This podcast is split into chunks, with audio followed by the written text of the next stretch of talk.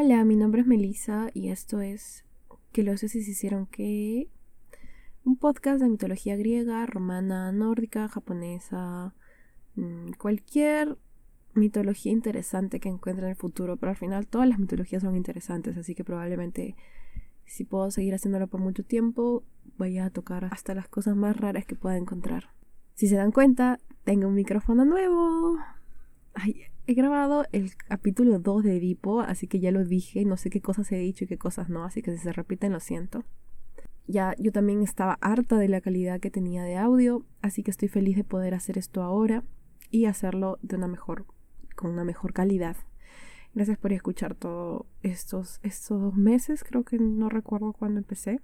Voy a volver a grabar lo que es el episodio del, de Edipo parte 1 porque el capítulo anterior tuve tantos problemas, me formatearon la computadora, el hosting que usaba, yo usaba SoundCloud, em, yo no sabía nada de podcast, por lo que decidí usar una plataforma, la única plataforma gratuita que conocía que era SoundCloud.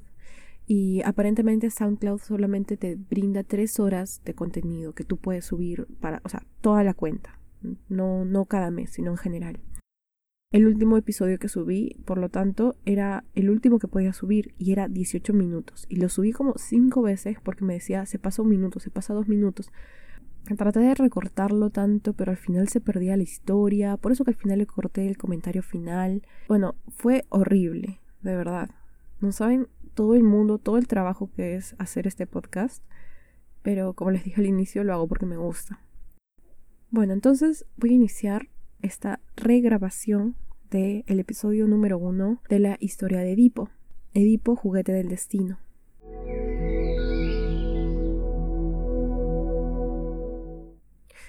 Esta historia inicia con quien será más adelante el rey de Tebas, Layo. Layo es el hijo de Labdaco, quien pertenece al linaje de Cadmo. A la muerte del rey Labdaco, Layo queda a cargo del cuidado del rey regente Lico, y esto es solamente hasta que él se haga mayor. Cuando llega este momento, Layo decide reclamar lo que él siente le pertenece, que es el trono de Tebas. El problema estaba en que sus primos segundos, Ampión y Seto, habían estado conspirando en su contra, y, sin que él pudiera hacer nada para evitarlo, ellos toman el poder y terminan por expulsarlo de Tebas.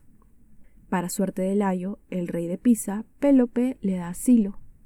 No debería, pero bueno, el hijo de Pélope, Crisipo, era su hijo preferido. Todos lo sabían. Sería él quien heredaría todo lo que él tenía, todas sus tierras, todo su reino. A su vez, Pélope tenía interés en aprender a montar caballos y en todo tipo de arte de guerra, por lo que al rey se le ocurre pedirle, encomendarle, confiarle su hijo a Layo. El rey obviamente no podría imaginar la cosa tan terrible que sucedería.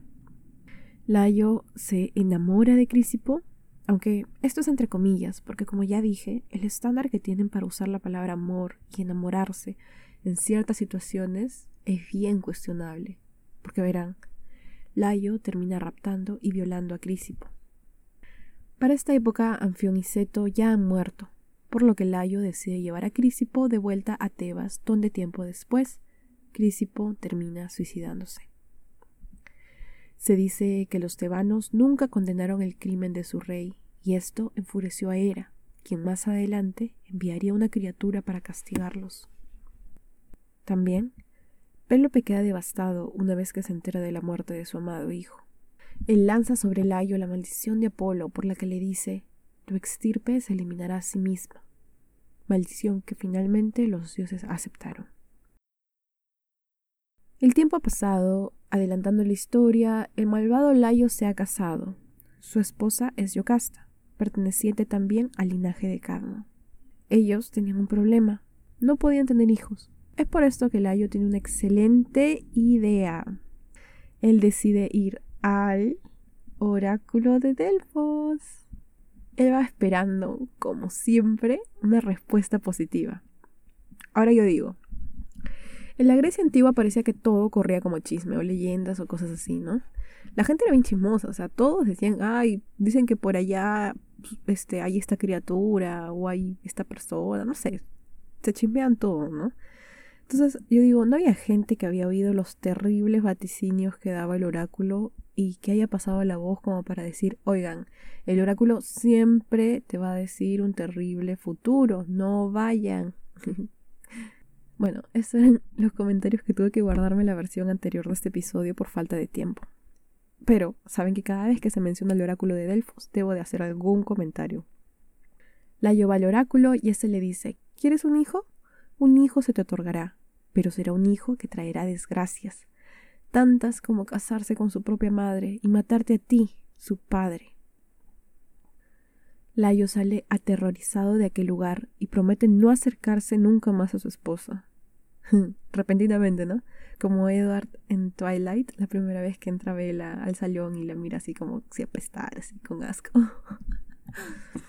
bueno, un día Layo toma de más se emborracha y termina durmiendo con Yocasta, motivo por el cual ella queda embarazada y meses después da a luz a un bebé.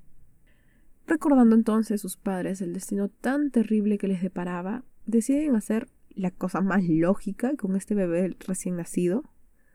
Ay, vengo de hacer la segunda parte de esta historia y si pensaban que la respuesta era matarlo, qué tan fácil habría sido todo, ¿no? No es que esté a favor de matar bebés recién nacidos, pero es que lo que ellos decían hacer es mucho más terrible. No entiendo la lógica de verdad. Le agujerean los talones y atravesando un hilo por ahí, deciden colgarlo de las ramas de un árbol en el monte Citerón. Era un pecado terrible matar a los hijos de uno aparentemente, por lo que era mejor visto dejarlo a la intemperie a que muera. Por suerte de este bebé, un pastor pasa por ahí, lo recoge y se lo lleva al palacio del rey Pólibo de Corinto. La esposa de este, Mérope, lo cuida y le cura los pies, que están hinchados por lo que le habían hecho, y nombran a este bebé Edipo, pues Odipus significaba literalmente pies deformes en griego.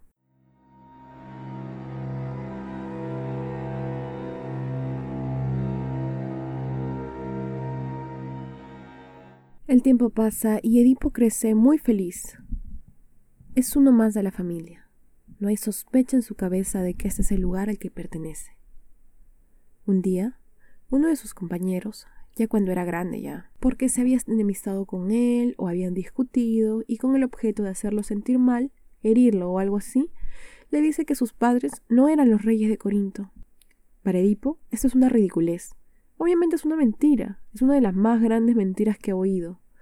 Y como nunca tan en serio, le pregunta a sus padres sobre estas acusaciones tan tontas que han sido hechas en su contra. El problema surge cuando sus padres no le dan una respuesta muy convincente, por lo que él decide ir de nuevo al oráculo de Delfos. Por favor, amigo, vayas. Espera encontrar claridad, una respuesta favorecedora, pero bueno, ya ni tengo que completar este comentario si han escuchado un episodio donde se menciona el oráculo, ya saben qué va a pasar. El oráculo así sin anestesia le dice, Tú vas a matar a tu padre, te vas a casar con tu madre y tendrás una abominable descendencia. Obviamente no especifica de quién está hablando, solo menciona a un padre y una madre. Y como Edipo creía con todo corazón que Mérope y Pólibo eran sus padres, decide por esto salir de Delfos y nunca más atreverse a regresar a Corinto. En vez de ir al sur, se dirige hacia el norte por el camino de la Beocia, cuya capital era Tebas. Cuando el camino empieza a hacerse más estrecho, se encuentra con un carruaje tirado por caballos. Un criado dentro le grita que se aparte y deje espacio para que el rey de Tebas, Layo, pase. El criado tiene una actitud insolente y tomando en cuenta la situación de Edipo en este momento, de lo que se ha enterado, de lo que está dejando, toda su vida, de lo que se da cuenta que va a ser, o bueno, lo que le han dicho que va a ser del futuro, no está de humor, obviamente. No, no está de humor para que le griten. Esto no lo pude contar bien en la versión anterior por falta de tiempo, pero resulta que durante este altercado todos discuten, hasta el mismo Layo baja de su carruaje y ya encolerecido golpea a Edipo en la cabeza, motivo por el cual Edipo explota y termina matando al rey y a todo su séquito, sin sospechar de esta forma que la primera parte del destino vaticinado se ha cumplido.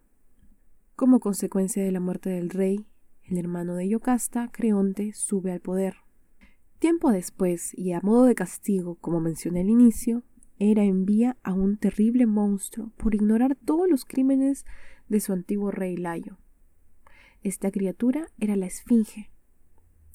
La Esfinge era un demonio con torso y cabeza de mujer. Tenía el cuerpo de un perro y garras de león. Además, alas de águila y una cola con un mortífero dardo. Se decía que sus alas estaban siempre ensangrentadas y su boca siempre llena de veneno.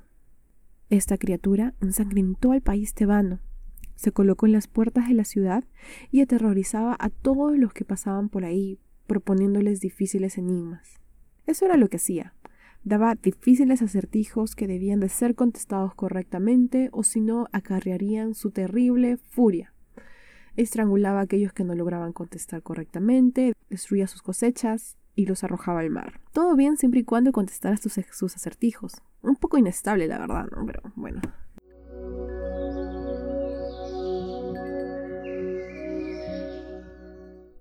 Edipo, que se hallaba camino a Tebas, oye el pregón, y como su vida no le interesaba ya, no tenía estima por ella, ya después de todas las revelaciones que le había hecho el oráculo, se dirige hacia donde estaba la esfinge para así contestar su acertijo.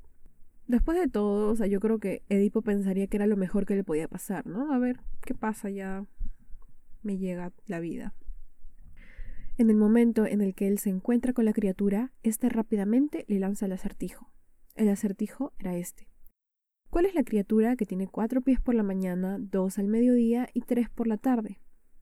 Edipo se ríe al escucharlo, le parece fácil, le responde. Este animal es el hombre, pues en las mañanas, es decir, en su infancia, anda gatas, es decir, con cuatro patas. Al mediodía, y esto es a la plenitud de su edad, se sostiene con dos piernas, y en la tarde de la vejez necesita un bastón para apoyarse, es decir, tres pies, tres apoyos. Ni bien Edipo pronuncia estas palabras, la esfinge se lanza al abismo y desaparece para siempre. Lo único que le importaba, supongo, era dar acertijos. Al final, si le acertaban o no, bueno, obviamente se enojaba cuando le acertaban, pero no tenía orgullo y tampoco le importaba. Si, si, lo, si la vencían, la esfinge desaparece así para siempre y Edipo recibe la recompensa del reino de Tebas y con ella la mano de Yocasta, quien era su propia madre. Así, Yocasta le dio cuatro hijos. dos gemelos que eran Eteocles y Polinices y dos mujeres que eran Antígona e Ismene. Durante varios años, Edipo ignoraba todo y gobernaba el pueblo de Tebas con mucha felicidad. Ellos eran la familia perfecta. Sin embargo, el incesto, por inconsciente que fuera, terminó por traer la cólera de los dioses. Ahora uno se pregunta por qué, si los dioses son el inicio y el final de todas estas historias de incesto. Pero bueno, a modo de castigo entonces, una espantosa epidemia batió Tebas. Las crías de los animales y los hijos de los humanos se deshacían en los brazos de sus madres. Los frutos se corrompían, las cosechas se pudrían en la tierra antes de siquiera poder germinar. Los tebanos así buscaron a la protección de su soberano, quien después de haber vencido a la esfinge les pareció una especie de dios, pensaban que estaba protegido por los dioses en verdad. Pensaban que no había nada que él no pudiera lograr. Es en este momento en el que el decano de los sacerdotes se presenta ante Edipo y le expone la negra situación por la que pasaba el país. Edipo le dice así que le afligía mucho la situación que vivía el pueblo tebano y que debían de encontrar una solución lo más pronto posible. La mejor solución que encuentran nuevamente, como ya hizo antes, como ya hizo su padre, es ir al oráculo. Porque no aprenden, Dios. Ya vemos que no es una buena decisión, pero bueno, él envía a Creonte que vaya al oráculo. Y es en medio de esta entrevista con este sacerdote que Creonte regresa con las noticias de lo que le ha dicho el oráculo. Le dice, por orden de los dioses, la peste no cesará hasta que se descubra al asesino del rey anterior, Layo. Ahora Edipo piensa, ¿quién asesinó al rey? ¡Wow! No sé. Honestamente, pues porque él no sabía que había asesinado al rey. Él decide sí investigar a la muerte de este y pregona por todas partes de que si alguien tiene algún indicio de quién fue el culpable, que lo manifestara, pues sería muy bien recompensado.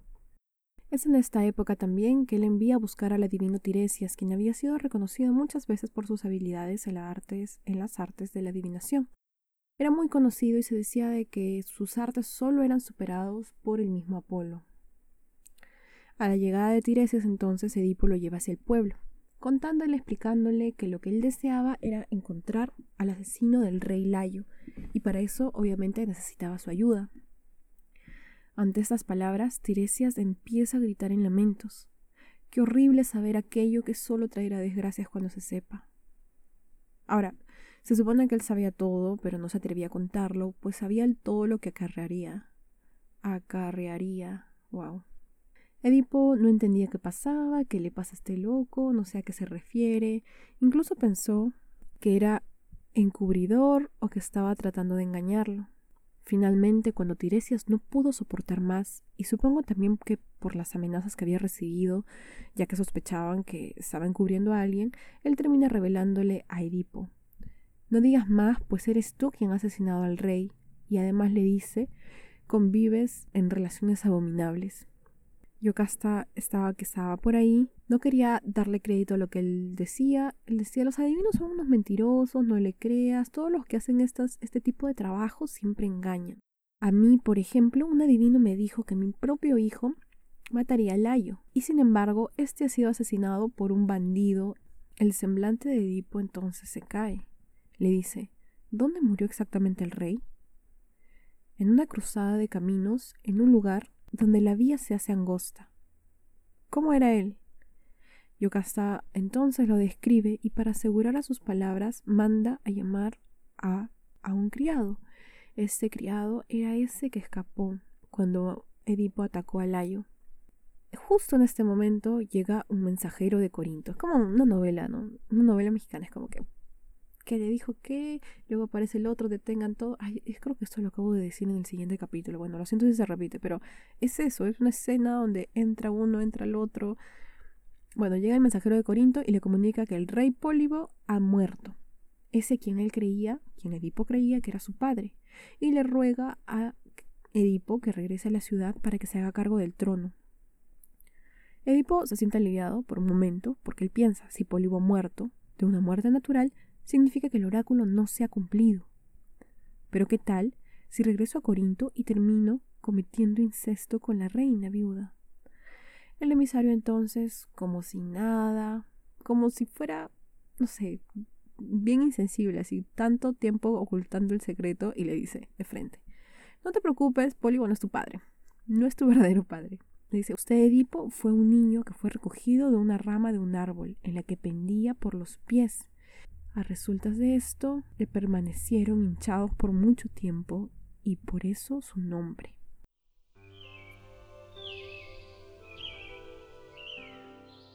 Y bueno, hasta aquí queda la primera parte de la historia de Edipo. La siguiente se supone que está disponible ahorita. Como les dije, es la segunda vez que la grabo por la calidad de audio. Y espero que les haya gustado. Bueno, no sé cómo les puede gustar una historia así de fea, pero ahí está. Gracias por escuchar, como siempre. Pueden seguirme en Twitter en que los dioses que y en Instagram también como los que los dioses que. Y nada más, gracias por escuchar. Adiós.